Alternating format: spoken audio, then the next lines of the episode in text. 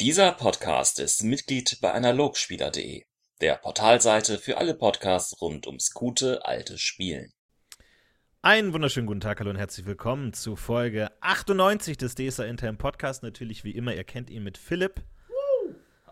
Aber wir haben uns natürlich heute wieder Expertenhilfe gesucht von ganz tief unterm Berg, wo man es nur brummen und rumoren hört. Von ganz tief unten haben wir ihn hochgeholt. Heute wieder mit dabei unser Experte Ali. Hallo. Hallo, hallo. Und den brauchen wir auch dringend, denn heute Von, geht es. von tief unten. Und äh, den Die brauchen wir auch dringend. den Form, wie man mich je Killer, Kellerkind genannt hat. Ja, das ist schon mal ein guter Ansatz, denn heute geht es um die Kellerkinder der DSA-Welt, um die guten alten Zwerge. Und äh, wir wollen uns heute mal anschauen, was äh, mit denen los ist. Warum die cool oder nicht cool sind oder wie man sie besser machen Ja, ich kann. glaube, oder das nicht. ist genau, was wir immer machen. Cool, nicht cool. Und dann bewerten wir das auf einer Skala von 1 bis cool und dann, genau. Wo waren die Elfen? Ich glaub, die Elfen waren bei einer 4. Von, Aber kurz zur Einleitung, äh, Ali, was zeichnet dich denn als äh, Zwergenexperten aus? Was verbindest du mit Zwergen? Was hast du schon für Erfahrungen gemacht? der Ali ist ein sehr großer Mensch. Das ist das, der Kontrast, das ist es. Ja, ich bin zwei Meter groß, das zeichnet mich als Zwergenexperten aus. Nein, ähm, ja, habe natürlich schon äh, diverse zwergische Charaktere gespielt und mich da eingeleitet und äh, hatte jüngst so ein paar Gedanken zur zwergischen Kultur in DSA, beziehungsweise darum, dass sie immer so ein bisschen äh, stiefmütterlich behandelt werden, leider. Und äh, hatte dann Bock drüber zu reden.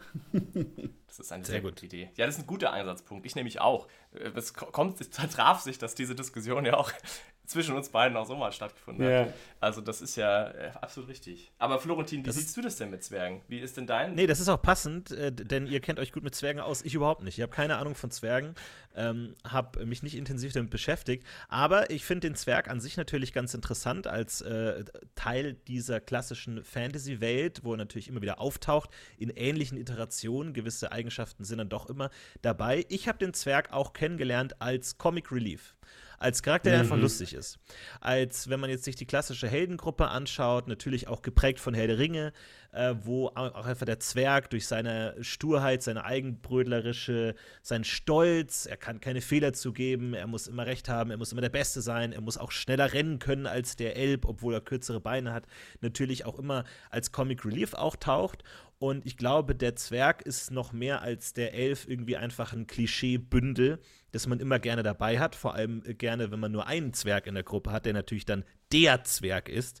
Und ähm, Natürlich kann man da immer viel machen und ich glaube, es ist auch so ein bisschen der Spaß, mit Klischees zu spielen, diese Klischees immer wieder bestätigt zu finden. Der Zwerg ist äh, störrisch, äh, uneinsichtig, trinkt immer nur sein Bier, hat Hass gegen Drachen, obwohl es ewig schon keine mehr gibt und all das. Und das sind so die Klischees, die immer wieder Spaß machen und man drüber lachen kann. Und das ist so die Farbe, die man von Zwergen, finde ich, oft kennt. Und ähm, jetzt schauen wir mal, ob wir da vielleicht noch mehr daraus finden können oder ob natürlich diese Rolle des Comic Relief auch äh, nützlich und gut ist und man die auch braucht. Mensch, scheiße mal an. Aufschlag, du. Ja, das ist äh, genau der Punkt. Ich habe außerdem exakt dieselbe Gefühlslage immer bei Zwergen. Ich finde auch, dass sie in der Hinsicht wirklich kom- also sehr vorurteilsbezogen irgendwie funktionieren. Was aber meiner Ansicht nach, also gerade für mich als Einsteiger, als ich noch ein junger, aufstrebender Rollenspieler war, hatte ich den Eindruck, dass es auch mir sehr geholfen hat. Weil das Schöne an Zwergen ist auch zum Beispiel, dass ihr Gottglaube jetzt nicht so klar definiert ist, also was jetzt genau das alles bedeutet oder zumindest nicht so viel in Regeln kommt, das macht es schon mal einfacher. Sie können sehr pragmatisch sein, sie können sehr am Problem orientiert sein und dann auch vielleicht jetzt nicht zu kompliziert da irgendwelche politischen Dinge damit rein, sondern sind halt irgendwie so ein bisschen außen vor. Dann kommt noch ein weiterer sehr vorbildlicher Sache dazu. Zwerge also es gibt fast keine Abenteuer, die in Zwergenbingen spielen. Und da kommen wir sicherlich auch noch dazu, weil Zwergenbingen sind eher ein großes Fragezeichen für mich. Aber es gibt auch ganz wenige Abenteuer, die da überhaupt große Schnittpunkte haben. Und selbst die Borbera-Kampagne, wo die Zwerge eine relativ, könnte man argumentieren, durchaus relevante Rolle auch mitunter haben. Und da gibt es eine ganze Reihe an Veränderungen, die bei den Zwergen auch stattfinden. Es gibt überhaupt, es gibt sogar ein kleines Side-Abenteuer, das geschrieben ist, wie man das reinbringen könnte, aber es steht kein Satz dazu, wie das da aussieht, wie diese ganzen Bingen da sind. Das heißt, man ist auf jeden Fall eigentlich fast immer nicht in dem Kontext der klassischen Zwergenkultur unterwegs, was halt so immer es ein bisschen einfacher macht, weil man sich nicht immer reiben muss an anderen Menschen. Als Mensch hast du immer dann deine Kulturen, hast du Meinungen. Wie findest du jetzt die ganzen Nordländer, die Südländer, die Westländer? Wie findest du die alle? Bei Zwergen ist das immer irgendwie egal, weil die sind alles irgendwie andere. Die sind alle gleich doof. Und dann ist das irgendwie alles auch easy. Also das war so mein Gefühl bei Zwergen immer. Dann sind es immer Männer, ein anderes Thema, wo wir sicherlich noch drauf zu sprechen kommen. Das heißt, es ist Oh alles ja. irgendwie, ist alles halt irgendwie viel einfacher. Es ist ein bisschen eindimensionaler, man kann sich da deutlich mehr einfach auf dem ausruhen, was eh jeder weiß und dann ist alles gut. Und es gibt dann auch keinen doofen Meister, der einem sagt, wie Zwerge zu sein haben, weil es eh alles irgendwie keiner weiß und perfekt. Check. Das war so mein. Finde ich ganz, ganz interessant, dass die Dinge, die du da als, als ähm, positiv in der Richtung ansiehst, ich eigentlich äh, Ja, am Anfang. bemängle. am, am, als ich jung und klein und, und naiv war, also da war das halt total Ach so, ah ja ja. gut, easy. Und dann komme ich zum Comic Relief und dann zack und bumm und dann irgendwann, es dauert dann halt ein bisschen. bis Gut. ich- Eigentlich würde ich da schon Ähm, gern mehr machen. Wie, wie, wie alle Klischee-Charaktere ist natürlich der Zwergenkrieger, der gerne Bier trinkt und grummelig ist. Da gebe ich dir schon recht, für einen Einf äh, Anfänger einfach umzusetzen, weil man sich eben auf gefühlt 837.000 solche Zwerge aus Film und Fernsehen berufen kann. Ähm, ja, schon. Ähm, und, aber ich finde es ganz schlimm, dass es so ke- keine, keine Abenteuer da gibt und so. Die werden, ähm, Zwerge werden in DSA, obwohl sie ja eigentlich schon den Hintergrund geschrieben haben, also das Angrosch Kinder, dieses Hintergrundbuch dann noch aus der vierten, das ist ja voll mit, mit Hintergrundlore, aber sie findet halt nirgendwo statt. Also es hat sich mal irgendjemand hingesetzt und hat sich ausgedacht, wie das ist. Und dann gab es da diese Urväter der Zwergenstämme. Und die haben sich dann zerstritten. Und dann gab es den Tag des Zorns. Und dann verschiedene Zwergenvölker, die auch ähm, so ganz aus dem klassischen Ding rausfallen. So die wilden Zwerge und so. Und so seitenweise und seitenweise Zeug. Und es findet aber nicht statt. Wie du schon sagst, keine der großen Kampagnen hat irgendwie wirklich mit Zwergen zu tun. Also sie kommen mal vor, aber wenn man die jetzt mal mit dem Poster-Child, dem Elfen, gegenübersetzt, wo wirklich jedes dritte Abenteuer irgendwie, uh, alte Ge- Elfengeheimnisse, ja schon, aber die Zwerge sind für auch schon eine ganze Weile da. Und da gibt es auch eine ganze Sache, die man, die man herausfinden könnte. So, was sind die Ursprünge der Tiefenzwerge und ähm, wie ist es eigentlich genau mit ihrer Entstehungsgeschichte und den Drachen? Und aber da gibt es nichts. Da gibt es nichts. Und ich finde ja sogar, das Spannendste hatten wir auch in der Geoden-Folge. Das Spannende ist ja, dass sie durch diese Magie der Geoden ja sogar eine sehr starke Verbindung zu Sumo haben und zu diesen ganzen Elementaren, wo man ja durchaus auch einen Bezug zu Zwergen hat. Also Zwerge und Stein und äh, geschlagen aus Stein und so. Klar, das kann man beliebig komplex machen, aber du kannst ja, selbst wenn du eine mythologische Kampagne schreiben willst, das durchaus machen. Und es gibt ja sowas. Also Berge aus Gold zum Beispiel ist so ein Abenteuer, ist auch schon aus dem vierten, ein bisschen älter. Ähm, geht es ja genau um das im, Prin- im Prinzip, also um diese Entstehung der Geoden und dann Elemente und bla und Zack und Pon, Zitadelle und Dingens, alles ganz toll. Kann man, also ich fand die ganz nett, also ich fand die ganz schön, die Kampagne, habe ich Ja. auch als Zwerg bespielt, also mit zwei, wir waren so zwei Zwerge, das war durchaus eine schöne Erfahrung, aber das war die einzige. Und die ist auch nicht. aber es ist auch mehr ein, Ja, sorry. ja, mehr ein Magieabenteuer, ne? Das äh, Berge aus Gold. Kann man so sehen, ja, aber es hat auf jeden Fall zwergische Aspekte. Es gibt ja auch diesen Abenteuerband über Zwerge, der da ähm, rausgefallen ist, wo das nicht drin ist, aber da gibt es auch so ein, aus dem Vierer gibt es auch so ein Abenteuerband. Aber das Problem auch da ist, du hast eigentlich viel zu wenig echte zwergische also Kultur, du siehst die Kultur nicht wirklich. Also es gibt Kontext, es gibt Hintergrund, es gibt eigentlich ganz viel, was da wäre, aber die Kernfrage, was resultiert daraus? Was, wie zeige ich diese Kulturen, ist relativ überschaubar ausformuliert. Und ich finde persönlich, dass diese, es gibt ja diese vier verschiedenen Zwergetypen, also klassisch. Also da gibt es ja die Brillantzwerge, die Erzzwerge, die Ambosszwerge und die Hügelzwerge so in, in, keiner, in einer beliebigen Reihenfolge jetzt mal aufgezählt.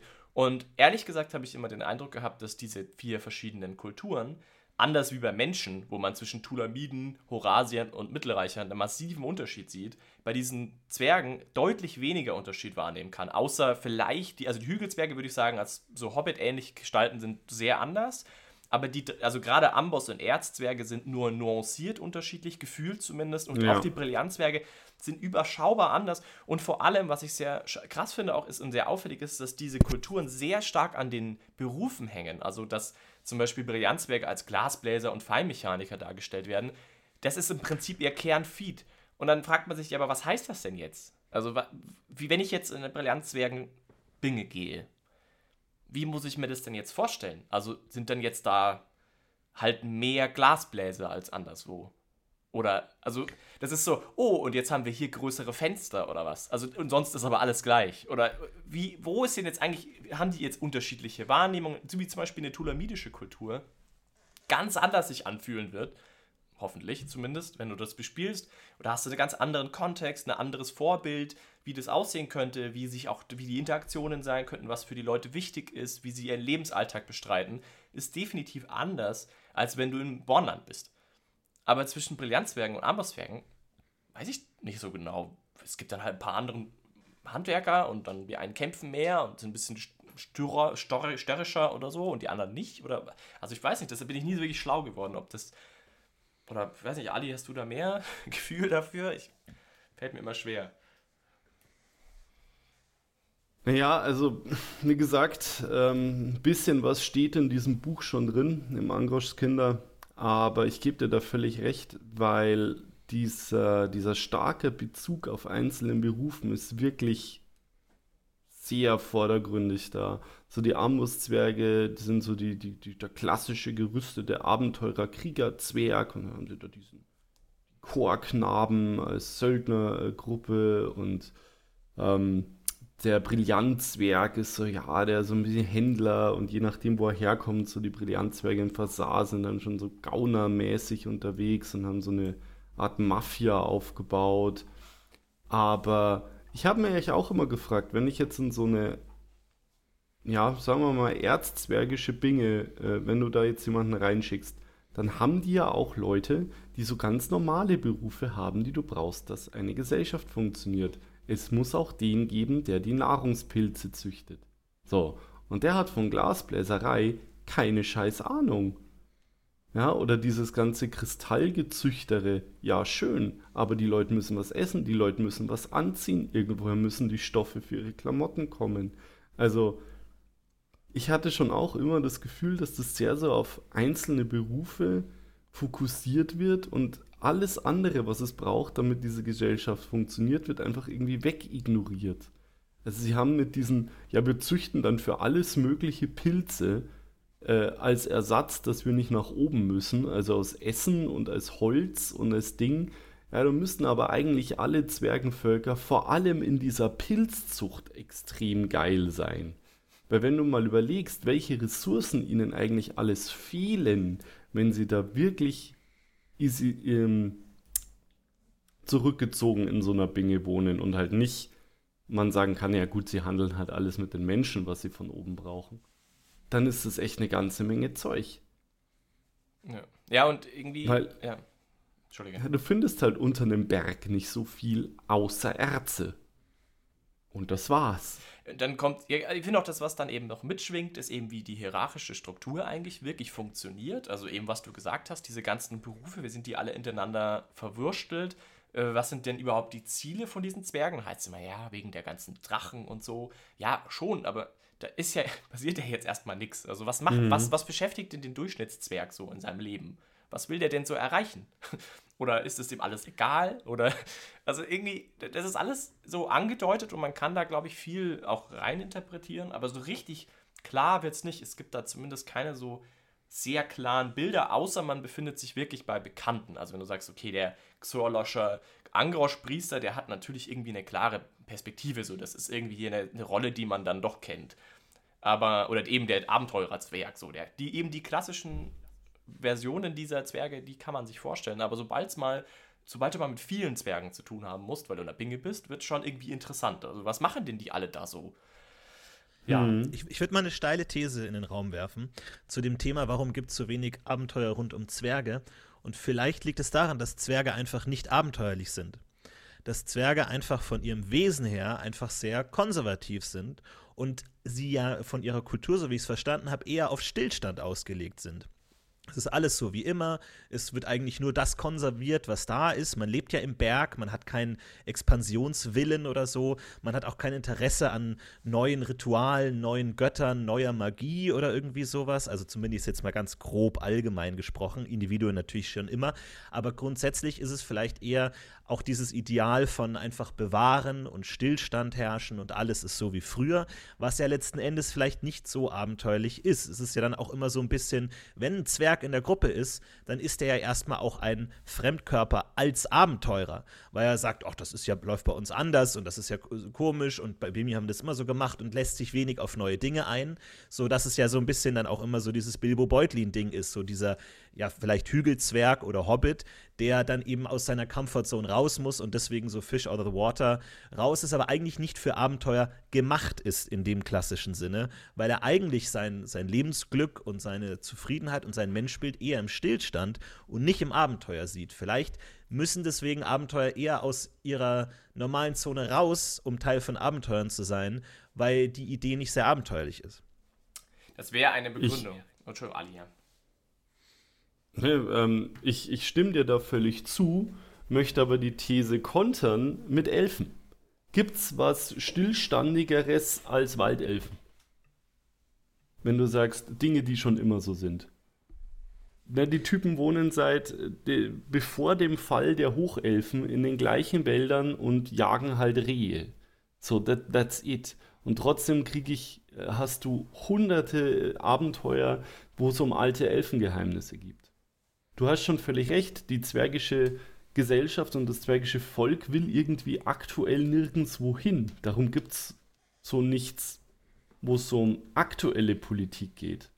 Also von, es gibt schon so Ausnahmen, ne, bevor ich, ich höre die Leute in den Kommentaren schon, ah, doch, in Tjolma und die Finsterkamm-Zwerge, da gab es jetzt mit den Dingen. Ja, so ganz lokal kommen sie mal vor, aber es gibt einfach diese großen, diese großen Abenteuer nicht, weil sie nirgendwo hin wollen. Aber das ist bei den Elfen genauso und da hält es uns nicht auf. Ja, und ich finde auch. Damit ich nicht falsch verstanden werde, ich sage ja auch nicht, dass das so gut ist und man keine Abenteuer rund um Zwerge spielen kann, natürlich. Aber nee, nee. ihm fehlt halt schon so ein bisschen die Mystik, die so ein Elf mitbringt, der natürlich schon durch diesen extremen Magiebezug natürlich immer so außerweltlich noch Kontakte hat und Kontakt zur Natur und spirituell und mystisch und so. Wohingegen der Zwerg, jetzt mal als neutraler Blick für mich, der keine Ahnung hat, recht einfach zu verstehen ist. Die leben im Berg und fühlen sich da wohl und machen da ihre alten Traditionen und alles ist wunderbar. Und wenn sie nicht irgendwie auf den Ballrock schürfen, dann ist das auch alles okay und dann ist das auch cool. Und dann passiert da auch nicht viel. Ähm, weil bei, bei Elfen hat man eher so diesen exotischen Charakter. Ich würde auch sagen, dass der Zwerg der unexotischste Exot ist, den DSA zu bieten hat, weil ja. ähm, er natürlich sehr viel Kontakt hat, auch mit Menschen, viel Handel. Das heißt, man vergisst irgendwann auch vielleicht, dass es ein Zwerg ist, unbedingt anders als beim Elfen, wo du in jedem Dorf konstant und immer wieder ah, spielen musst. Ja, jetzt ist hier ein Elf, das erste Mal seit 200 Jahren. Der Zwerg, je nach Ort, aber generell ist natürlich schon da und ähm, er ist natürlich auch von seinem Wesenszug her vielleicht eher menschlicher, eher wie ein störrischer, äh, eigenbrötlerischer Mensch, eher als was komplett anderes Wesen, das ganz anders äh, funktioniert, metaphysisch als ein Elf. Aber ich würde genau da ansetzen. Also ich denke, dass du recht hast in der aktuellen Situation. Ich glaube, dass die Zwerge tendenziell so schon ganz gut zu greifen sind. Aber ich glaube nicht, dass es unbedingt der Gesamtwelt von DSA und auch den Spielergruppen gut tut. Ich glaube, das ist was, was schlicht einfach mehr Miet bräuchte. Und ich glaube, da können wir heute ein paar Ideen reinwerfen, wie man dem Ganzen mehr gibt. Weil ich, ich denke nämlich, dass die, das Ergebnis, dass dem so ist, dass Zwerge eben sehr unexotisch bleiben und dass sie einfach nicht so, nicht so auffallen wie ein Elf, liegt, ist es, glaube ich, so ein Henne-Ei-Problem. Weil eben, weil eben einfach nicht so viel da ist, gibt es auch nicht so viel Inspiration, was man machen könnte. Und dann gibt es auch wieder weniger. Also das ist so ein bisschen, bedingt sich das auch gegenseitig. Jeder ist auch ein bisschen content und zufrieden mit, wie Zwerge aktuell sind, weil sie eben diese Abziehbildchen sind und das auch gut funktioniert und alle irgendwie damit zufrieden sind. Und da bleibt es auch irgendwie so ein bisschen dabei. Und ich glaube, dass da einfach Potenzial drin ist. Ich glaube, da ist so wie bei den Elfen auch. Mhm. Klar, es hat nicht so einen spirituellen Ansatz, aber es gibt spirituelle Aspekte von, von den Zwergen. Es gibt auch vor allem gesellschaftlich ganz interessante Konstrukte bei den Zwergen. Und ich würde auch nicht sagen, dass die Zwerge nirgendwo hin wollen, zwangsläufig. Ich glaube, man, man muss halt nur einfach ein bisschen vielleicht auch kreativ sein, individueller im Kleineren, vielleicht einfach überlegen, wo sein persönlicher Zwerg, seine persönliche Zwergin, haha, äh, hin will. Und dann, glaube ich, gibt es da schon ganz spannende, auch verknüpfte, exotischere Perspektiven, die dann auch Zwerge von Menschen durchaus abheben können. Und das, denke ich, wissen natürlich auch alle viele, aber da könnte man, glaube ich, mehr machen draus. Auf jeden Fall, ich glaube, individuell geht das auf jeden Fall und der Zwerg ist ja, glaube ich, auch recht beliebt und wird von vielen gespielt. Und deswegen gibt es ja diesen Zwerg, der aus seiner Binge rausgeht oder aus seiner normalen Kultur rausgeht und da natürlich Abenteuer erlebt. Das ist ja klar. Aber die zwergische Kultur an sich ist vielleicht nicht so abenteuerlich. Und natürlich kennt man Zwerge auch natürlich durch ihr Handwerk natürlich, dass man irgendwelche alten Zwergenruine oder was ist wahnsinnig gut gebaut oder dann irgendwie die Spieluhr, die feinmechanisch von den perfekten Zwergen gebaut ist oder so. Und da muss man leider auch sagen, Handwerk ist halt einfach recht langweilig, wenn man es vergleicht so jetzt den Elfen mit ihrer Magie und ihren krassen, super äh, alten Repräsentationen und den Dingen, die alle wissen wollen. Eigentlich jeder Magier will wissen, was da passiert ist. Handwerk ist halt spielerisch und vom Abenteuer halt einfach ein bisschen langweiliger als Magie, muss man leider sagen, weil der kann halt dann super seine Armbrust bauen, aber ist ja auch nicht so spannend. Macht halt wie sechs mehr Schaden, so ein bisschen in die Richtung. Ja, da müsste man, glaube ich, auch noch ein bisschen, genau, das stimmt schon. Das für, ein, für ein Abenteuer, für ein, gerade für mystisch und, und schwer erklärbar, bieten sich die Zwerge oft nicht an. Also sie sind oft gut erklärbar. Das heißt, man ist oft eher in einer sehr pragmatischen Umgebung unterwegs. Normalerweise, wenn man jetzt nicht ins geodische, magische geht. Zumindest was so offensichtlich ist. Ja, äh, aber dann können wir ja mal ähm, auch ein bisschen reinschauen, oder? In die, in die Zwerge, so was, was vielleicht noch so an Aspekten drin ist. Ähm, weil was mir halt immer sehr auffällt bei den Zwergen, und ich kann jetzt mal bei dem Offensichtlichen anfangen, ist, dass die Kultur, und das hattest du ja schon angesprochen, sehr ähnlich ist wie bei den Menschen von der Gesamtstruktur her. Und ich glaube, also zumindest so, wie es ähm, oft beschrieben wird oder wie man es auch wahrnimmt. Und ich glaube, da mal anzusetzen, könnte ich mir gut vorstellen, dass bei Zwergen schon mal viel bringen würde, weil was bei Zwergen ja eine Sache ist, die immer wieder beschrieben wird und die ich auch sehr spannend finde, ist die Tatsache, dass es ja fast oder sehr viele Zwillingsbrüder gibt, dass die ganze Kultur ja sehr stark auf diesen Zwillingsaspekt auch aufgebaut ist. Dass Geoden zum Beispiel nur existieren, wenn einer der Brüder stirbt in vor einem gewissen Alter, das ist ja auch super früh im Leben, also sehr unwahrscheinlich, mhm. also es passiert eh schon super selten, aber trotzdem, es gibt halt so viele Zwillinge, dass es geht. Ähm, und dann fragt man sich zum Beispiel, warum gibt es denn dann bitte nur einen Großkönig oder Hochkönig? Das ist zum Beispiel was, wo ich mich auch schon immer so, hä? Es, also die ganze Kultur ist doch so offensichtlich dafür ausgelegt, so einen Duo-Charakter zu haben. Warum gibt es dann einen König und nicht zwei? Warum ist es dann so? Ist es dann nicht so, dass in einer Kultur, wo man davon ausgeht, dass wenn ein Bruder stirbt, der andere psychisch krank wird, warum ist es dann nicht wünschenswert, dass diese, dass ein gesundes, lebendiges Zwillingsbrüderpaar anführt, zum Beispiel? Das ist ja voll eigenartig, dass man sagt, einer von beiden darf dann nur auf König sein. Also das zum Beispiel ist schon mal was, wo ich auch denke, da, da, da, da beißt sich vielleicht sogar ein bisschen. Ähm, da nimmt man sich, glaube ich, ein bisschen auch die, die Möglichkeiten. Also, oder ich weiß nicht, kann mir das jemand erklären, warum das so ist? Könnt ihr für, vielleicht mal für mich oder alle, die nicht so ganz tief drin sind, das mit diesem Zwillingsding erklären, was da. Ja, Ali, kannst du Was da dahinter steckt? Ja, also, ja, also ähm, bei Zwergen ist es so, ähm, weibliche Zwerge werden immer als Einzelkinder geboren und männliche Zwerge eigentlich immer in Mehrlingsgeburten. Und das eigentlich immer in einer geraden Anzahl. Also auch wenn du Vierlinge hast, würden sich zwei Zweierpärchen finden. Man hat quasi immer einen Bruder, zu dem man so eine ganz besondere Verbindung hat.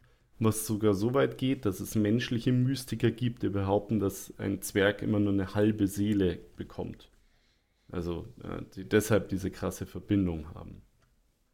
Und eigentlich wird alles über diese, diese Bruderbindung auch gemacht. Es geht auch tatsächlich so weit, dass es in manchen erzzwergischen ähm, Sippen so ist, dass eine Frau ein Brüderpaar heiratet.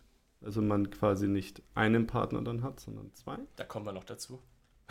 Ja, ähm, weil ich, da haben Philipp und ich schon mal drüber gesprochen, weil wir, oder zumindest ich auch äh, fand, das sollte eigentlich die Norm sein und nicht, wie es im Buch steht, einige wenige Sippen ist es so. Ähm, aber die ganzen Großkopferten, also wenn man, äh, es gibt dann auch ja berühmte Zwerge und so, äh, wie verschiedene Bergkönige und Hochkönige, voraus der, der Albrax, Sohn des Agam, der so der, der Obermufti und dann gab es den, äh, den ähm, Rombolosch, der ist auch Bergkönig und oberster Richter. Und auch alte, also auch Kalaman und alle möglichen historischen Zwerge sind alle also einzig, ein, alleine, individuell immer aufgetreten. Ja, und es steht vor allen Dingen auch nicht direkt immer dabei, was da mit ihrem Seelenbruder ist. Also, ne, vielleicht gibt es dann irgendwelche ominösen Zeilen in einem einzelnen Abenteuer oder in irgendeinem Roman, wo es steht. Aber so in der, der offiziellen Ding von Albrax zum Beispiel, Hochkönig der Zwerge aus dem, aus dem Angroschs Kinder damals, steht nichts zu seinem Bruder. Und das ist schon tatsächlich eine gute Frage. So, wie ist denn das? Also, weil dieser, dieser Gedanke, ja, der ältestgeborene Sohn erbt natürlich den Titel und so, wie es bei menschlichen Adelshäusern wäre, der muss ja da gar nicht gelten. Also das ist ja ein, eine andere Rasse mit ganz anderen mentalen Herleitungen. Warum sollten die auf den Ältestgeborenen da einen so hohen Wert legen? warum nicht zwei Leuten dieses Amt geben oder grundsätzlich halt dann Frauen? Dann habe ich dieses Problem auch nicht, weil die sind immer einzelgeboren und sind ja sowieso eigentlich in der Gesellschaft der Zwerge wertvoller. Weil viel seltener und weil die Zwerge sie so unbedingt beschützen wollen. Würde es dann nicht mehr Sinn machen, dass die Hochkönigin zwei Prinzgemäler hat oder königliche Gemäler und die von mir aus, die machen dann einen gefährlichen Scheiß, sie mich mit Orks anlegen und Drachen erschlagen und so ein Kram und sie führt halt das Volk von zu Hause. Weil ich meine, der König selber geht da sowieso nicht raus und kämpft da. Ähm, Rohaya wird auch nicht in so vielen Schlachten ganz vorne in der ersten Reihe stehen, weil es sehr dumm ist nur um ganz die naive Frage zu stellen, die Fortpflanzung funktioniert schon auf klassische Weise. Ja, ja, aber weniger, es gibt weniger. auch genau weniger. Es gibt ein Kapitel dazu, dass der Sexualtrieb von Zwergen sehr viel geringer ausge, ähm, ja, ausgeprägt ist wie bei Menschen und sie einfach viel weniger Bock auf Sex haben und es ihnen mehr um das soziale Gefüge von Familie, Sippe, Geborgenheit, ich bin sicher bei der Person und so also darum gibt es nämlich zum Beispiel auch keine oder vermutlich keine in Zwergen, zwergischen Städten keine Bordelle. Weil diese Notwendigkeit, obwohl die Leute dann ähm, bei diesem Verhältnis, ne, drei Viertel Männer, ein Viertel Frauen, ist ja schon so ist, dann gibt es faktisch ja Zwerge, die haben nie Sex. Aber anscheinend ist das halt kein Problem. Aber da kommen wir auch noch zum zweiten Punkt. Also da angeknüpft, das hattest du jetzt schon angedeutet. Die, die Tatsache, also die Frage der Frau in dieser Gesellschaft, finde ich, ist auch sehr, sehr komisch geklärt, also eigentlich ungeklärt. Und du hattest jetzt eben gerade schon angesprochen, die Idee, warum sind die nicht viel relevanter in der Gesellschaftsstruktur? Ähm, und diese Hochzeitsgeschichte. Und ich denke auch, was da ein Aspekt ist, der sich fast aufdrängt, ist, wenn es so wenige Frauen gibt und man davon ausgeht, dass eine Familie nur eine Frau heiraten wird. Also du hast eine Familie, da sind vier Zwerge zum Beispiel geboren worden, männliche Zwerge. Die Wahrscheinlichkeit, dass alle vier verheiratet werden, ist nicht unbedingt hoch. Vor allem, wenn du eine, sag ich jetzt mal, nicht so besondere Zwergenfamilie bist. Warum ist es dann nicht so, dass alle vier Zwerge einfach eine Frau heiraten? Und dann kümmern sich halt die komplette Familie um den Nachwuchs von, vielleicht einer von diesen Vieren ist dann vielleicht der echte Ehemann, der quasi die Kinder zeugt, weil auch immer, wie auch immer das intern ausgekartelt wird ähm, wer das dann ist, aber dass die anderen Brüder alle sich darum kümmern, dass die Kinder gut groß werden. Also dass dann die Onkels quasi da genauso involviert sind in diese Familie. Und aus der Gedanken, und das finde ich einen offensichtlich naheliegenden Gedanken, der bei Zwergen interessant wäre, was nämlich aber dann gleich mitkommen würde, wäre, dass du eine deutlich weiblichere, Kult, also, ähm, Kult, also kulturelle Umgebung einfach hast.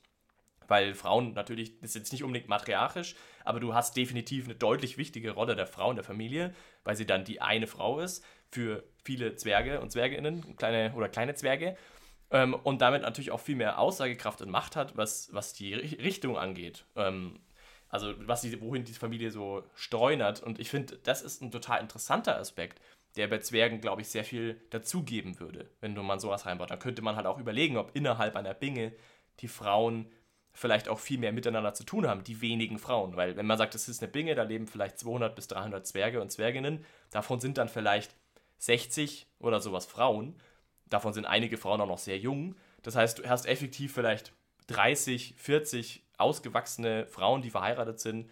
Die könnten ja dann, das ist ja eine handhabbare Menge, die könnten ja auch untereinander viel mehr auch sich austauschen. Vielleicht sind die auch anders drauf. Vielleicht hat das ja auch, weil das ist ja auch ein bisschen harmonischer. Zwerge, wie gesagt, da gibt es nicht so viel äh, vielleicht sexuellen Drang gegeneinander, vielleicht auch Stillstand, Tini, was du angesprochen hast. Könnte man argumentieren, dass Zwerge auch gar nicht so sehr in Machtkämpfen verwickelt sind, intern, wie jetzt Menschen zum Beispiel, dass der persönliche Aufstieg vielleicht gar nicht so eine Rolle spielt. Warum also nicht?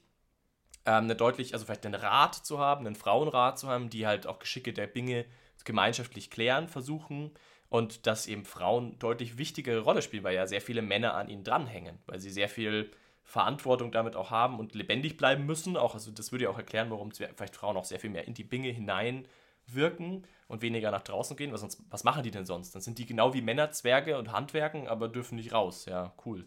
Coole, cooles Leben, Zwergin. Enjoy.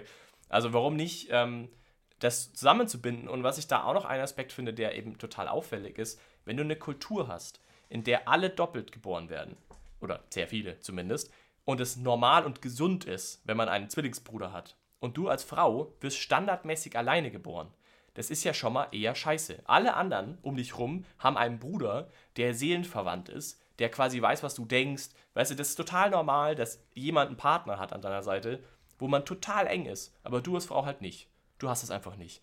Da, da würde doch auch irgendwie daraus, aus meiner Wahrnehmung, könnte ich mir gut vorstellen, resultieren, dass diese Frauen sich eher zueinander wenden, dass es eben Freundschaften zwischen den Frauen mehr gibt, weil es, oder zwischen vielleicht anderen Männern, die keine Brüder haben, gibt es ja auch. Also, dass es so unterschiedliche Kulturen gibt oder unterschiedliche Orientierungen für unterschiedliche Geburten. Und daraus würde ja sehr viel auch kulturell entspringen. Daraus würde auch dann ein potenziell ein, ein Abenteurerzwerg ja sich da einsortieren können oder Zwergin ich kann mir gut vorstellen, dass das sehr spannend sein könnte, da mehr reinzuholen in, dies, in diesem Aspekt der zwergischen Kultur. Total. Also vor allen Dingen ähm, sowas wie so ein Rat der Frauen oder der, der weisen Frauen, dass man sich sagt, die, die Älteren, ähm, macht absolut Sinn, um die Geschicke der einzelnen Sippen zu führen. Ähm, weil dieses, dieses ganze Sippending ist ja wahnsinnig wichtig bei den Zwergen. Da sind sie, und ganz grundsätzlich haben Zwerge in, in der Fantasy ja immer eher so ein, so nordische Kulturen, ne, mit der Runenschrift und dann hat man diese Sippen und hat diese Äxte und ist immer alles so ein bisschen äh, skandinavisch auch angehaucht. Ähm, und da gibt es es so auch äh, mit den, den Wölwe, die, die weisen Frauen, die dann da befragt werden und die super viel Gewicht haben im, im Dorf. Ich würde das halte es für sehr sinnvoll. Und weil wir das mit dem, mit dem ähm, Bruder vorhin nochmal hatten, das ist ja wirklich so krass, dass man, ähm, wo dann wieder diese Doppelrolle der Geoden reinkommt, man dieses Band ja lockern muss, dass zwei Zwerge miteinander haben, zwei Brüder, damit die überhaupt anständig funktionieren. Also während dieser Feuertaufe, wenn ich das richtig verstanden habe, wird ja dieses, diese natürliche Bindung, die du zu deinem Bruder hast, sogar gelockert ein Stück weit, damit ihr als eigenständige, separate Individuen funktionieren könnt und auch in unterschiedlichen Städten wohnen könnt und so. Also das ist schon krass, das ist schon nicht nur, ich habe halt einen Bruder. Das ist schon diese Verbindung, wie man sie halt oft Zwillingen nachsagt. Und da kommt dann halt auch schon wieder so Mystik in dieses Volk rein, ne? weil wir am Anfang ja meinten, ähm, die zwergische Kultur ist so klar vorhersehbar und weniger mystisch als die von den Elfen. Schon, ja, aber die haben schon auch ihre Elemente. Also zum Beispiel, dass der Geode ja immer jemand ist, der seinen Bruder verloren hat. Und jetzt kann er zaubern. Wobei ja eigentlich in, in der DSA-Welt, anders wie in anderen Fantasy-Welten, kann ich mich ja nicht entscheiden dazu, ich lerne jetzt Zauberer und kann dann zaubern, sondern ich muss ja damit eigentlich geboren sein mit diesem ähm, Funkenmagie. Und bei Zwergen ist es jetzt so, wenn ich von zwei Zwergenkindern eins umbringe, wird das andere Magier? Wobei das tritt zu ganz, also, ganz äh, düstere Pforten hier gerade. Naja, also im Prinzip schon. Wenn ich jetzt äh, ein wirklich finsterer Herrscher bin und äh, schaff's, ein, ein Zwergenvolk zu unterjochen, dann züchte ich mir meine eigenen Magier, indem ich immer die Hälfte aller, aller, aller Kinder töte. Aber ist das, wie, das zum Beispiel eine Sache, die ist mir also, auch nicht so ganz klar. Ist das denn so, dass jeder dann zaubern kann? Weil ich hatte das immer so verstanden, keine Ahnung. dass es dann auch wiederum aus der Auswahl wieder nur ein paar können, die dann halt zufällig auch noch magisch sind. Aber es stimmt mindestens mal, dass Zwerge sonst definitiv eher nicht magische sind, oder zumindest zu wirken. Und dann ja, komm, jetzt gibt ja auch Gildenmagische. Also Saldor Fosslarin ist ja ein Gildenmagischer Zwerg. Ja. Wo man sich auch wieder fragt, wie ist der denn jetzt entstanden? Hat der auch seinen Bruder verloren und dann hat ja, ihn aber kein Giode gefunden also, und dann hat ihn, oder hat er es halt einfach gelernt, weil vielleicht ist er auch allein geboren. Ich meine, es gibt ja Zwerge, die allein geboren Also das ist alles so, hm? Aber das könnte ja, ja da eine Moment. große, große Ein Ich lese es nach. Also ich, äh, ich, ich, ich finde das aber ein sehr spannendes Konzept, was ihr auch sagt mit diesen Brüdern. Glaubt ihr denn, das ist ein Konzept, das man tatsächlich im Rollenspiel umsetzen kann? Weil in der Regel ist der Zwerg, den man spielt, ja alleine unterwegs. Und klar, man kann wahrscheinlich dann auch irgendwie diese Zwillingsbrüder zu zweit spielen, wenn man da Lust drauf hat, aber das ist jetzt schon eher ein äh, Exotenkonzept. Glaubt ihr denn, das kann man wirklich sinnvoll umsetzen, dass man so eine enge Beziehung zu noch einem anderen Zwerg irgendwo hat? Oder? Auf jeden Fall. Geht das überhaupt? Doch, auf jeden Fall kann man das. Also ich denke, einfacher ist es natürlich, das nicht zu haben. Also zu, äh, wenn, wenn zum Beispiel nach der Feuertaufe dein Bruder stirbt, ist es ja nicht so dramatisch. Dann ist es aushaltbar. Ja, dann wirst du nicht wahnsinnig zumindest. Und nicht gewiss kein Magier. Klasse. Äh, aber wenn du, wenn du zum Beispiel sagst, okay, du, deine, deine, dein Bruder ist verstorben in den letzten zwei Jahren, so, das ist auf jeden und das hat dich sogar dazu bewegt, Abenteurer zu werden. So, das ist die wahrscheinlich einfachste Erklärung. Oder du hattest nie einen. Kann ja sein. Kann ja auch gut erklären, warum du deswegen aus der Binge gehst. Weil du nicht so recht in die Gesellschaftsstruktur da passt, weil eben alle vielleicht auf Brüder ausgelegt sind und du hast halt keinen. Und deswegen denken alle, dass du wahrscheinlich geistig krank bist. Das würde ja durchaus passen, dass wenn Zwerge, die dich kennen und sagen, du hast ja gar nie einen Bruder gehabt, dem kann es nicht gut gehen. Ähm, weil wir wissen ja alle, dass man nur glücklich ist mit einem äh, Zwillingsbruder. Ähm, würde dir sehr gut erklären, warum man da nicht reinpasst. Ähm, das also, das wäre der eine Aspekt. Aber ich glaube auch, dass man durchaus in der Lage ist, weil man hat diese Feuertaufe durchlebt, man kann das durchaus machen. Die Frage ist halt dann, ob das in dem Spiel auftaucht. Also ob du diesen Zwillingsbruder, der dann vielleicht zu Hause geblieben ist, oder so, dass du den nicht, nicht siehst. Ich meine, vielleicht suchst du ihn auch. Das wäre ja auch ein Aspekt, dass du sagst, okay, der ist irgendwie auch ausgezogen und ich versuche ihn zu finden in der Welt oder sowas. Das kann ja auch Motivation sein. Also ich stelle es mir sehr, sehr schwer vor. Zumal, also klar kannst du dann ein komplettes Abenteuer drumherum stecken, aber wenn du jetzt dieses klassische Wir jagen einen Paktierer im Wald Abenteuer hast, da, wenn ich jetzt, jetzt mir vorstelle, ich spiele den Zwerg und ich muss ständig irgendwie während der Rätselsuche und Hinweissuche irgendwie das mit reinbringen. Also ich kann mir nur schwer vorstellen, wie das, wie das funktioniert. Aber es ist grundsätzlich eine sehr interessante Idee, wo man diese Gesellschaft nachbauen kann. Aber vielleicht ist es auch eine Idee, die am Rollenspielalltag einfach vorbeigeht und deswegen man auch nicht viel damit machen ja, du meinst kann, außer jetzt, du besuchst die Binge. Ja, genau. Und du meinst für den da laufen alle zu zweit rum. Ja, ja, genau. Für den individuellen Zwerg kann man da viel mitmachen, weil der muss ja entweder weg sein und dann ist es schwer, ihn zu bespielen, oder es muss sich alles um ihn drehen und dann ist es wahrscheinlich auch cool. Ich glaube einfach, dass, dass das eine wichtige Grundlage ist, um zu verstehen, wo der Zwerg herkommt. Wie man dann individuell sich damit verbindet, ist, denke, das ist dann wahrscheinlich eine individuelle Entscheidung warum, was, was da das Zusammenspiel ist. Aber ich, ich glaube, das ist halt zum Beispiel ein Aspekt, der ähm, viel zentraler noch in der Kultur verankert sein müsste. Und ich meine, da könnte man ja auch nochmal was Unterschiede machen. Und das ist ja gerade der spannende Teil. Du hast ja dann durchaus die Erzzwerge und die Ambosszwerge und die Hügelzwerge und die Brillantzwerge. Und warum nicht diesen Aspekt auch da unterschiedlich interpretieren? Vielleicht haben halt auch die Erzzwerge, was diese Brüder angeht, eine sehr radikale Betrachtung. Vielleicht sind die so traditionell, dass sie sagen, okay, wenn du keinen Bruder hast, bist du kein Zwerg oder zumindest keiner, der Verantwortung tragen sollte, weil du, du bist geistig kaputt, du kannst gar nicht glücklich sein, du kannst gar nicht die richtige Entscheidung treffen, du hast keine wichtige Rolle hier zu spielen, du züchtest bitte die Pilze und hältst die Fresse. Das könnte ja zum Beispiel eine, eine erzzwergische Perspektive sein auf diese Dinge. Und dann könnte zum Beispiel ein Hügelzwerg, Hügelzwerge, die deutlich entspannter sind vielleicht, eine ganz andere Perspektive haben und können sagen, ja, ja, äh, wir sehen schon auch, dass das total toll ist und so und wir freuen uns für alle, aber wenn jemand zum Beispiel ohne Bruder geboren wird, versuchen wir irgendwie das zu substituieren mit irgendwas anderem oder wir haben dann, ja, keine Ahnung, wie man das dann macht, also da muss man sich dann, da kann man sich bestimmt nochmal austoben, was jetzt vielleicht Hügelzwerge dann äh, konsequent machen würden und sagen würden, vielleicht ja, das machen wir anders. Vielleicht ist ein Amboss-Zwerg ja, wieder anders. Die sagen, okay, wir, wir brauchen die Zwillingspartner, die machen alle Krieg, immer zusammen und Äh, die anderen sind dann Frontschweine. Ich, also man kann da, glaube ich, viel noch weiter dichten, aber ich glaube, in diesem Aspekt kann man diese Kulturen sehr unterschiedlich auch interpretieren. Und dann auch die Rolle der Frau, die eben auch nicht klar geklärt ist. Was genau sollte die Frau denn in diesen Kulturen machen? Und was ist deren Aufgabe oder was ist deren Position? Die, ja, man muss auch sagen, dass der, der Absatz zur Rolle der Frau im, im Angrosch Kinder ein Drittel des Umfangs ist wie der Absatz über die Küche. Also welche Essen gekocht werden. Okay, Prioritäten. Ja, ja es ist, es ist, aber es zieht sich durch dieses ganze Buch, das und, und da, das unterstützt eigentlich das, was der Tini gesagt hat. Äh, durch den ganzen Hintergrund von den Zwergen, da steht primär Geschichte drin. Also wo kommen sie her? Aber wie, wie sind sie und wo wollen sie hin, findet quasi gar nicht statt. Es ist nur Geschichte.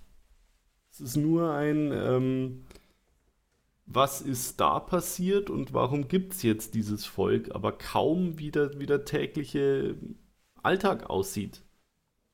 Und Bedingt. ich meine, auch wenn, auch wenn das Volk rückwärts gewandt ist, dann gibt es ja trotzdem etwas, das ich für die Zukunft möchte. Und wenn es nur so ist, dass es wieder so wird wie früher, aber dann brauche ich auch ein, ein, klares Bild davon, was das denn heißt.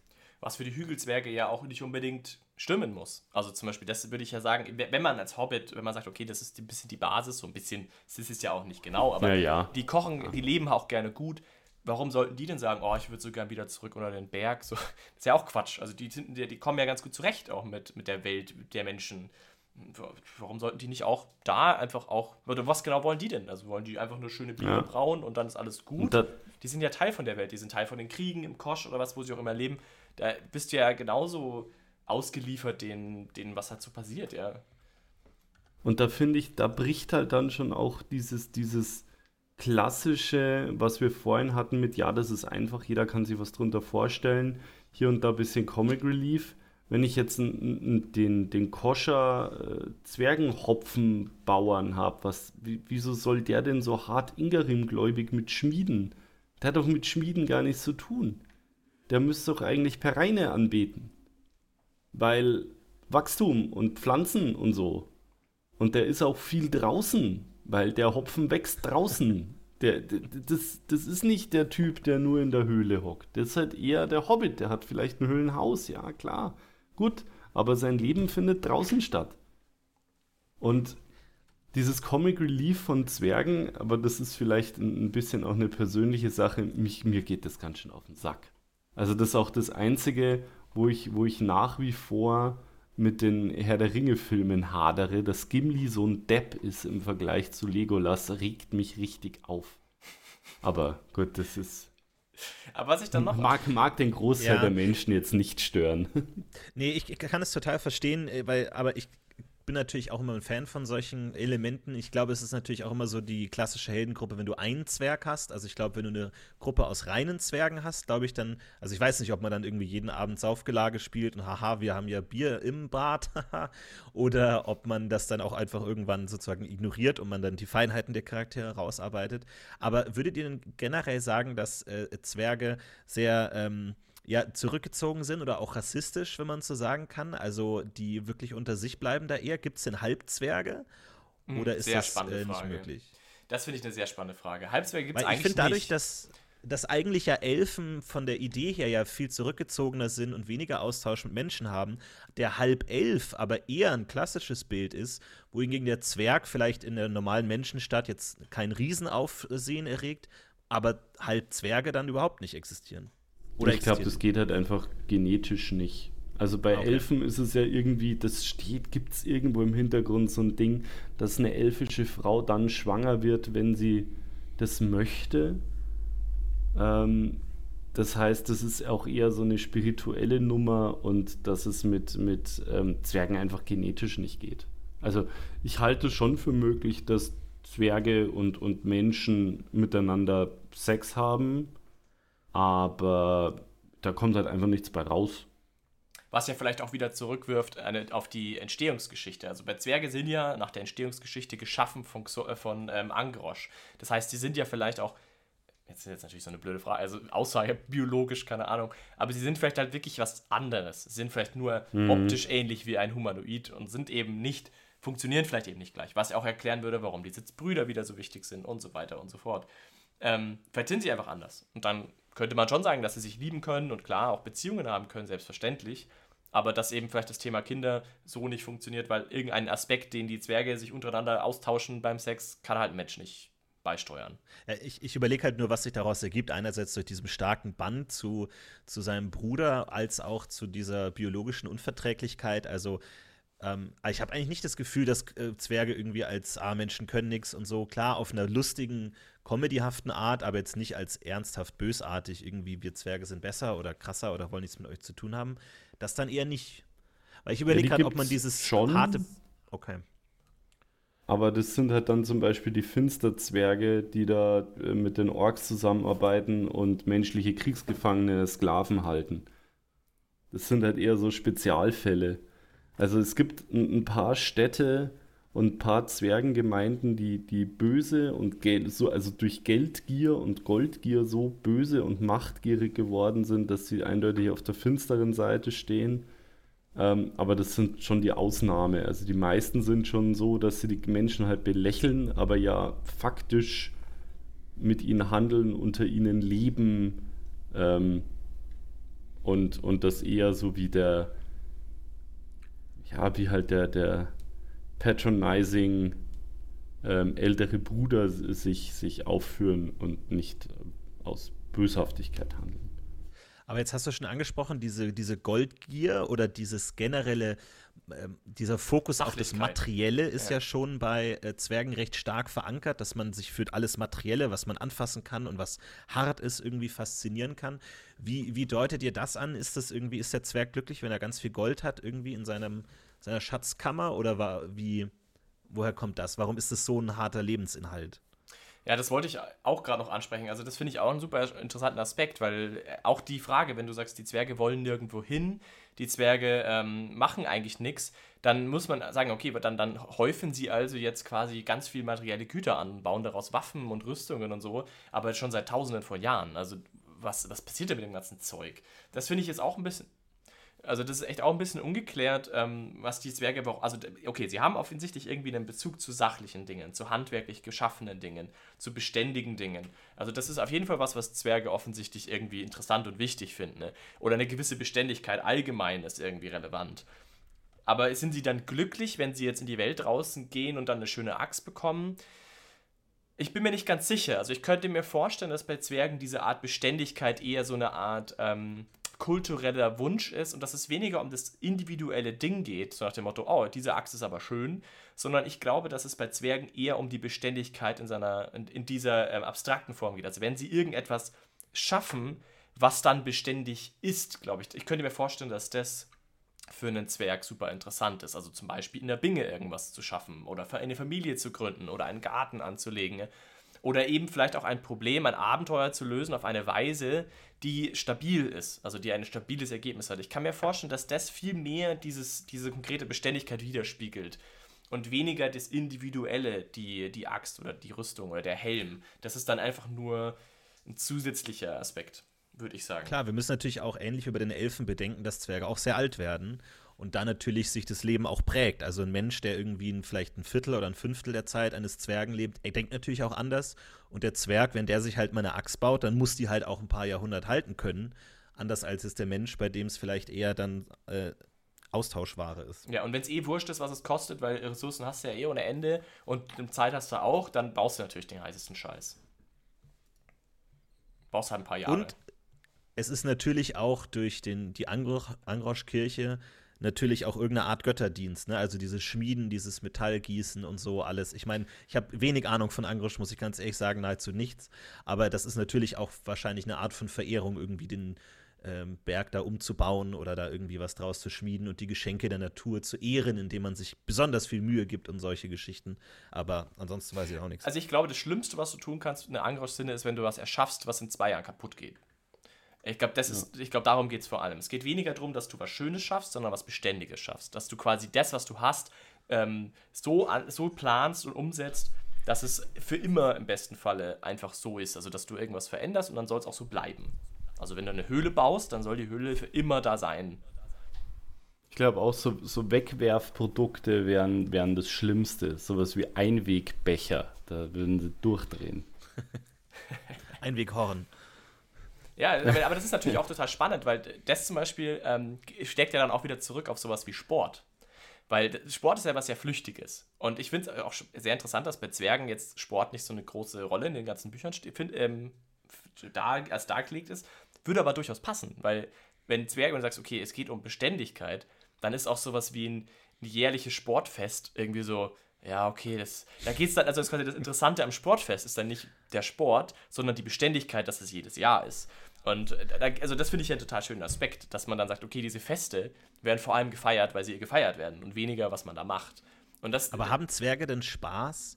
Also haben Zwerge eine Idee von Spaß oder kennen sie nur den körperlichen Genuss, den Bier und das Essen? Aber spielen oder so oder mal ja sowas? Ich denke schon, doch. Wir haben schon auch Freizeit und, und aber das sind ja genau Hobbys. die Sachen, ne? Also von von, von Menschen. Da sind ja diverse Spiele überliefert in, in den Regelwerken und Hintergrundbüchern, die so die Menschen-Aventuriens spielen. Ja, rote und weiße Kamele und Boltan und den ganzen Schmonsens, aber von Zwergen weiß man sowas nicht. Die, die zwergische Kultur, das, das Ist, wird echt viel zu wenig erwähnt, gibt, kommt kaum vor. Und darum weiß man das auch nicht. Was machen die denn im, im Berg als Hobby? Ist ein sehr guter Punkt. Was ja, oder sie haben halt einfach keinen Spaß. Sie sind halt grimmig und äh, stoisch und steinisch. Aber das, ist, das wird ja ganz oft auch beschrieben, dass es durchaus bei Ambosszwergen und so schon auch eben viel gefeiert wird. Und auch zum Beispiel, hm. Stichwort Hügelzwerge und Brillantzwerge, die sind ja eben nicht so stoisch. Ich glaube, ein Erzzwerg kommt dem schon noch am nächsten. Ich kann mir vorstellen, dass das da wirklich eher um die um die Beständigkeit für sich, vor allem im ja, der, der steht. züchtet dann Kristalle zum Hobby. Dauert dann ja, gut, 40 feiern, Jahre. Feiern, würde ich sagen, ist noch was anderes. Also, das ist natürlich den körperlichen Genuss, die Freude. Das ist ja klar. Da gibt es ja irgendwie gutes Essen und Bier oder vielleicht auch Freude an einem schönen Kunst, äh, ein, ein künstlerisch äh, gefertigten äh, Gegenstand oder sowas. Aber jetzt so Spielen im klassischen Sinne Zeitvertreib. Also, ich habe, also vielleicht kann man ja schon sagen, dass der Zwerg an sich ernst ist in seiner Überlegung, was er mit seiner Zeit anfängt. Und jetzt irgendwie so Tischtennis spielen ist jetzt eher vielleicht nicht das, was er mit seiner Zeit anfangen will oder faulenzen oder sowas. Ich meine, ja. bei, bei, den Menschen gibt es extra Götter für Spiel und Faulenzen und sowas. Oder irgendwie äh, auch mal nicht das machen, was einem gesagt wird und sowas in der Richtung. Das wird schon irgendwie verehrt. Beim Zwerg ist es vielleicht eher, nee, reiß dich zusammen und schmied mal lieber was. Also ich glaube, Volleyball zu spielen. Gelatini, wir zwei haben doch, also du früher, ich noch, Warhammer gespielt. Und ich glaube, sowas wäre für so einen Erzzwerg ein mega geiles Hobby. Kleine oh, ja. Zinnsoldaten gießen, bemalen und dann historische Kämpfe der Zwerge nachstellen. So ein riesiges Diorama, einfach so ein kompletter ja, Raum genau. in der. Höhle. So baut so, so eine riesige Schlacht drei Jahre. Ja. Oh, so wirklich auch die genaue Anzahl der Krieger so. Ja, absolut. Absolut. Okay, ich bin Und überzeugt. Ich, ich, glaube auch, dass. Super pedantisch dann auch so, nein, ja. Gorbosch der Vierte hatte einen roten Wappenrock. Das weiß man aus der Überlieferung. Flanke, an der rechten. Ja. ja. Aber was ich auch ja. zum Beispiel, es gibt ja auch durchaus Leute, ähm, die sehr geschickt sind mit ihren Fingern und viel basteln und ähm, da auch sich sehr entspannen können. Und ich kann mir zum Beispiel gut vorstellen, dass es bei Zwergen öfter vorkommt, dass die halt, um mhm. zur Entspannung, halt ein bisschen, keine Ahnung, stricken, oder irgendwie vielleicht auch einfach kleine Sachen machen. Ein bisschen was malen, ein bisschen was Künstlerisches vielleicht umsetzen. Irgendwas, was jetzt nicht den Anspruch hat, dann gleich irgendwie in die Halle zu kommen, sondern so ein bisschen zum Üben. Ich meine, irgendwo müssen die Zwerge ja auch üben. Die müssen ja ihren Scheiß auch irgendwo lernen. Also so Kram kann ich mir gut vorstellen, dass man halt dann auch gerne macht. Vielleicht jetzt nicht unbedingt in der Esse stehen, was halt körperlich anstrengend ist. Das muss man auch mal irgendwann nicht mehr machen, sondern auch so kleinere Sachen. Musik? Gibt es Musik? Ich, ja, gibt's. Ja. Ja, genau. Auch das ist ein Aspekt. Und, und da wollte ich gerade noch drauf zu sprechen kommen. Ich glaube ja, und da kommen wir wieder auch ein bisschen zurück zum Bingen-Kultur, Zwergenbingen und auch Zwergensippen auch schon wegen der Brüder sollten deutlich enger verbunden sein, glaube ich. Das ist einfach naheliegender. Es passt auch irgendwie, würde sie auch abgrenzen zu den Menschen stärker, dass man sagt, sie ähm, machen vielleicht auch mehr Dinge zusammen oder in größeren Gruppen. Was jetzt nicht Sport ist, also nicht unbedingt kompetitiv, aber eben, eben wie, wie eine Feier auch. Also wo man auch sagt, es ist was Gemeinschaftliches. Und ich kann mir gut vorstellen, dass das auch wieder traditionell sehr stark aufgeladen ist. dass man zum Beispiel bei den Feiern auch sehr viel mehr den Ahnen gedenkt oder dass es halt gewisse Dinge sind, die dann da auch gleich mitkommen, dass man, wenn man feiert zusammen, dass man nicht einfach nur trinkt, sondern dass es auch irgendwie eine gemeinschaftliche Experience ist. Ich kann mir aber eben auch vorstellen, dass man gemeinschaftlich irgendwie malt oder dass man gemeinschaftlich irgendwelche anderen Dinge macht zusammen, die, die vielleicht jetzt nicht unbedingt sehr anspruchsvoll sind im sofortigen Sinne, sondern die man vielleicht auch so mit unterhaltend machen kann, also gemeinschaftlich eben. Musik zum Beispiel, so Jazz-mäßig, so dass man, man ist halt da zusammen und macht zusammen Musik oder man macht zusammen. Ja, aber da sind wir. Jazz wäre die letzte Musik, ja, nein, aber Zwerge spielen. Improvisieren? Nein. Das ist Blaskapelle, glaube ich. Ja, okay, gut. Ja, also es gibt zwergische Dudelsäcke, die total kompliziert beschrieben werden mit so verschiedenen Röhren und so. Also menschliche Dudelsäcke quasi eher so also einfache Tröte-Dinger und die Zwergen haben dann eher schon so, so möglichst komplizierte ähm, Musikinstrumente. Da gibt ja, schon so eine riesige so Orgel. So eine riesige Ja, Orgel, so wo die Pfeifen so durch den ganzen Berg gehen und seit Jahrtausenden gewartet werden und mit so So riesigen Zeug, Blasebalken und dann vibriert der ganze Berg so, wenn man da so drauf drückt. Und sie stellen in so Theaterdingern ähm, alte Schlachten nach und bauen dann ähm, so, so aus, aus, ja, nicht aus Pappe vermutlich, aber so aus dünnem Blech, so Drachen nach, gegen die dann gekämpft wird und solche Sachen. Also die machen schon, ähm, aber alles hat halt immer so einen handwerklichen Aspekt. Ich glaube, so dieses klassische Faulenzen machen halt maximal Hügelzwerge, wenn sie äh, eine Pfeife rauchen und sich ihren Hopfenfelder äh, angucken. Ja, aber da kommen wir auch, ich finde auch das Thema Kochen sollte eine große Rolle spielen. Und ich finde es auch eigentlich komisch, dass die Hügelzwerge so explizit da auch rausgegriffen werden. Ich könnte mir vorstellen, dass alle Zwerge sehr gerne zusammen kochen. Und ich kann mir auch sehr gut vorstellen, dass es sehr große zwergische Küchen gibt, in denen man zu 60, 70 drin arbeiten kann. Und wo man wirklich, vielleicht nicht auch nicht jeder einfach nur arbeitet, sondern das halt so ein gesellschaftliches Ding ist. Also dass dann halt einige kochen, ein paar sagen, was zu tun ist. Und das ist halt so eine Art gemeinschaftliches Ding, wo gemeinschaftlich gekocht und gegessen wird, kann ich mir für Zwerge auch sehr gut vorstellen. Auch wieder vielleicht sehr traditionell zu gewissen Aspekten. Aber das, das sind so Dinge, die ich bei Zwergen als Hobby sehr, sehr gut vorstellen kann. Also es gibt zur Musik, ich habe es gerade gefunden, ein ganzes Kapitel tatsächlich. Also, ähm, mit ähm, die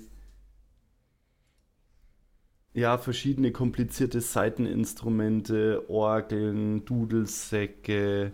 Da geht es halt vor allem um, um das Handwerk des, Muse äh, des Instrumentenbauers auch. was ja auch wieder äh, da mit reinkommt, das, ist so, das können wahrscheinlich auch wieder nur Brillanzwerke oder so. Das ist vielleicht ein großes Thema, aber wo würdet ihr denn sagen, gibt es ist für euch eine Grenze, was die Technik der Zwerge angeht? Da gibt es ja auch unterschiedliche Grenzen in unterschiedlichen Fantasy-Universen. Also wir denken mal an einen Dampfpanzer oder sowas. Gibt es Mhm. Bei euch eine Grenze, wo ihr sagt, nee, das will ich nicht in DSA haben? Könnt ihr da eine klare Grenze ziehen? Also bei DSA würde ich es nicht zu steampunkig machen. Sowas wie in, in anderen Settings ist so alles, was man mit Dampfkraft betreiben kann, total legitim. Ähm, jetzt vom, vom Zeppelin über sowas wie einen Dampfpanzer, dampfbetriebene Golem-Bergbaumaschinen. Aber das würde ich bei DSA nicht machen. Ich würde die Technik Ich hätte jetzt mal gesagt, Sehr warum, warum nicht, weil das ist, glaube ich, so ein bisschen jedem überlassen, wie weiter geht. Also gerade bei so Dampfmaschinen zum Abbau würde ich jetzt persönlich auch nicht machen, aber ich könnte, würde es jetzt auch niemandem vorhalten, der sagte, äh, bei ihm Nach Vorhalten eh nicht, aber ähm, wenn es das offiziell gäbe, würde es ähm, prominenter sein. Das meine ich. Also wenn du, klar, in deinem Aventurien, das du an deinem Spieltisch spielst mit deiner Gruppe, kannst du sowieso ja immer alles machen. Aber so wie sie im Hintergrund gedacht sind, würde ich sie kurz vor der Erfindung der Dampfmaschine, so ein Jahr davor. Alles ist andere es- ist schon wirklich höchst entwickelt, aber das hat halt, klappt halt nicht. Und ist das was, was ihr den Zwergen zuschreiben wolltet? Also wirklich diese Innovation auch in der Technik, wo man wirklich sagt, lass uns mal überlegen, können wir nicht eine krasse Maschine bauen? Oder es wird eigentlich eher Schon. nur die tradierte Handwerkskunst wieder nach äh, perfektioniert oder wirklich so, dass ihr sagt, da versucht man den nächsten Schritt zu gehen? Ich glaube, dass das genau einer der Unterschiede vielleicht ist zwischen den Kulturen. Ich könnte mir vorstellen, mhm. dass ein Brillanzwerk da explizit vielleicht deutlich offener wäre. Dass ein Brillanzwerk vielleicht, dass die auch vielleicht durchaus mit Dampfmaschinen experimentieren. Und dass ein Erz- oder ein Ambosszwerk vielleicht da deutlich zurückhaltender ist oder ein Hügelzwerk, dass die sagen, naja, das macht dann die Sachen, also da ist ja auch dieses Thema Beständigkeit wieder dabei. So eine Dampfmaschine geht kaputt, das ist sehr schwer, eine zu bauen, die für immer hält. Das ist eigentlich ein Produkt, das halt sehr starken Kräften ausgelegt, ausgesetzt ist und deswegen möchte man das eher nicht, weil nervt ja nur, geht ja immer nur kaputt alle 50 Jahre. Und außerdem ist auch die Qualität, die eine Dampfmaschine vielleicht, vielleicht macht, also für zum Beispiel Grabearbeiten, vielleicht ist das nicht, entspricht es nicht der, der, der Qualität oder was. Oder man übersieht dann was, weil es zu schnell geht und man hat dann ein bisschen Angst, dass man dann irgendwie den falschen Stollen irgendwie gräbt und sagt, naja, dann machen wir es lieber per Hand, dann äh, machen wir nichts kaputt. Eben dieses Thema Beständigkeit finde ich da ganz entscheidend. Und ich könnte mir vorstellen, dass ein Brillanzwerk sagt, naja, äh, vielleicht äh, für unsere, für, für, so, für so handwerkliche Tätigkeiten wie ja, keine Ahnung, wo man, wo man sagt, da, da lohnt sich halt doch ganz sehr, da, da machen wir es vielleicht eher mehr oder vielleicht bauen die mhm. mehr rum an diesem Beständigkeitsthema, sagen, okay, wir kriegen eine Dampfmaschine hin, die auch mal 400 Jahre hält oder so. Kann ich mir auch vorstellen. Oder, Ali, wie siehst du das? Nee, ich sehe das schon im Prinzip genauso. Ich denke, die, die Erzzwerge würden da Abstand nehmen, weil sie auch sagen, naja, das hat ja keinen Wert, so ein, so ein Stollen, den da irgendeine so Maschine gegraben hat. Ähm, und andere Zwergenvölker wie die Brillantzwerge dann näher sind. Grundsätzlich glaube ich, ist Innovation schon ein Ding, weil das sieht man ja auch zum Beispiel an dieser, diesen Armbrüsten, diesen zwergischen, die dann so überlegen, überlegene Lademechanismen haben und solche Späße. Also der, der zwergische Erfinder und Tüftler ist schon, ist schon ein Ding. Was ich total schön finde, ähm, den Aspekt, dass man sagt, man hat ähm, vielleicht sogar deutlich weitere Entwicklungsschritte. Vielleicht gibt es sogar schon Schießpulver. Also dass man sagt, die Zwerge sind vielleicht schon technologisch deutlich weiter, nehmen aber Abstand quasi als Kultur von diesen Aspekten, weil sie eben zum Beispiel nicht beständig sind. Das, das würde ich, fände ich total interessant. Also dass Zwerge vielleicht sogar in der Lage wären, äh, Musketen zu bauen aber sie nicht bauen, weil sie sagen, das, das geht doch dann, das ist alle, das dann geht dann immer dann, das ist dann alles so heiß und das kann man nicht beherrschen und das ist alles ganz kaputt und scheiße und ähm, machen es nicht einfach. Fände ich auch total nett und interessant. Ja, ja mit Schießpulver, da gibt, hm. Ja, ich wollte nur sagen, bei Schießpulver gibt es ja noch diesen, diesen Hintergrund, dass wenn du Schießpulver anmischt, das äh, minder Geister anzieht und dann in die Luft fliegt. Das stammt mal irgendwo im Hintergrund. Ah, also wenn du groß, große Mengen Schießpulver locken Feuer minder Geister an und dann fliegt es in die Luft. Aber das könnte ja trotzdem gut passen, dass man in irgendeiner Weise in diese Richtung halt denkt, dass sie dann auch Dampfmaschinen haben. Wenn ich ganz nett, wenn du beim Brillanzwegen in den Keller gehst und der zeigt dir seine ganzen Panzermaschinen und sagt, ja, die ist alles scheiße, die, die halten maximal 20 Jahre. So irgendwie. Das fände ich eigentlich irgendwie ganz nett. Oder dass man auch vielleicht dann da welche findet, die durchaus mit Geoden zusammenarbeiten, vielleicht hier und da und versuchen, diese Probleme in den Griff zu kriegen, dass man sagt, mit Magie könnte man das vielleicht langlebiger machen, aber dass halt alles irgendwie noch so am Scheitern ist und dass man sagt, okay, das ist alles irgendwie noch so windig, dass es quasi nicht unseren Ansprüchen genügt. Das fände ich total interessant. Und hätte dann auch diesen Aspekt, dann könnte man quasi diese sehr weiterentwickelte zwergische Forscherkultur trotzdem erklären. Quasi dann könnte man ja sagen, okay, die sind zwar super und top und kennen sich so top aus, aber wollen es alle eh nicht machen und dann hast du quasi beides. Hm. Hm. Naja, Jetzt haben wir heute sehr viel Wenn und Abers, äh, auch vor allem so Eventualitäten reingeworfen. Ich bin mal gespannt, dass da so an, an Feedback zurückkommt, weil ich, ich, ich sehe, dass wir natürlich heute sehr stark auch im Spekuliert haben. Ich glaube, da ist natürlich jetzt viel Idee drin, was so in den Büchern nicht drin steht. Wir build your own. Wir haben natürlich DSA. nur an der, an der Oberfläche geschürft und vielleicht, äh, also natürlich sowas wie Geoden würde sich natürlich nochmal für eine extra Folge haben wir anbieten. Schon, Florentin. Es, es gibt eine, eine Geoden-Folge. Genau, ja, ich, ich weiß, die könnt ihr euch natürlich anhören. Und äh, natürlich auch sowas wie Angrosch könnten wir auch in Zukunft, ja, in Zukunft noch machen. Ja, ja. Ähm, da, da wir uns dann natürlich mhm. da vielleicht noch mal ähm, im Speziellen darum kümmern können. Aber vielleicht haben wir ja mal einen kleinen Eindruck gegeben. Genau. Ich versuche gerade die Ja, vor allem mit, mit, dem, mit dem Hinweis oder dem Aufruf, sich Gedanken über zwergische Kultur abseits von einem einzelnen Beruf zu machen. Und eine, ja, dass da eine zwergische Heimat nicht unbedingt eine Eisenmine sein muss. Ja, uns wird natürlich interessieren, was habt ihr dazu für Ideen, was habt ihr vielleicht schon entwickelt, wie habt ihr euren Zwerg, den ihr vielleicht mal gespielt habt, so ein bisschen vom Gimli-Klischee entfernt. Könnt ihr natürlich auch gerne alles in unser Reddit posten. DSA Intime als Subreddit könnt ihr aufsuchen, dann können wir da vielleicht noch ein paar Ideen finden oder Abenteuerideen äh, teilen, damit wir diese äh, fantastische Kultur der Zwerge vielleicht mal so ein bisschen mehr reinholen.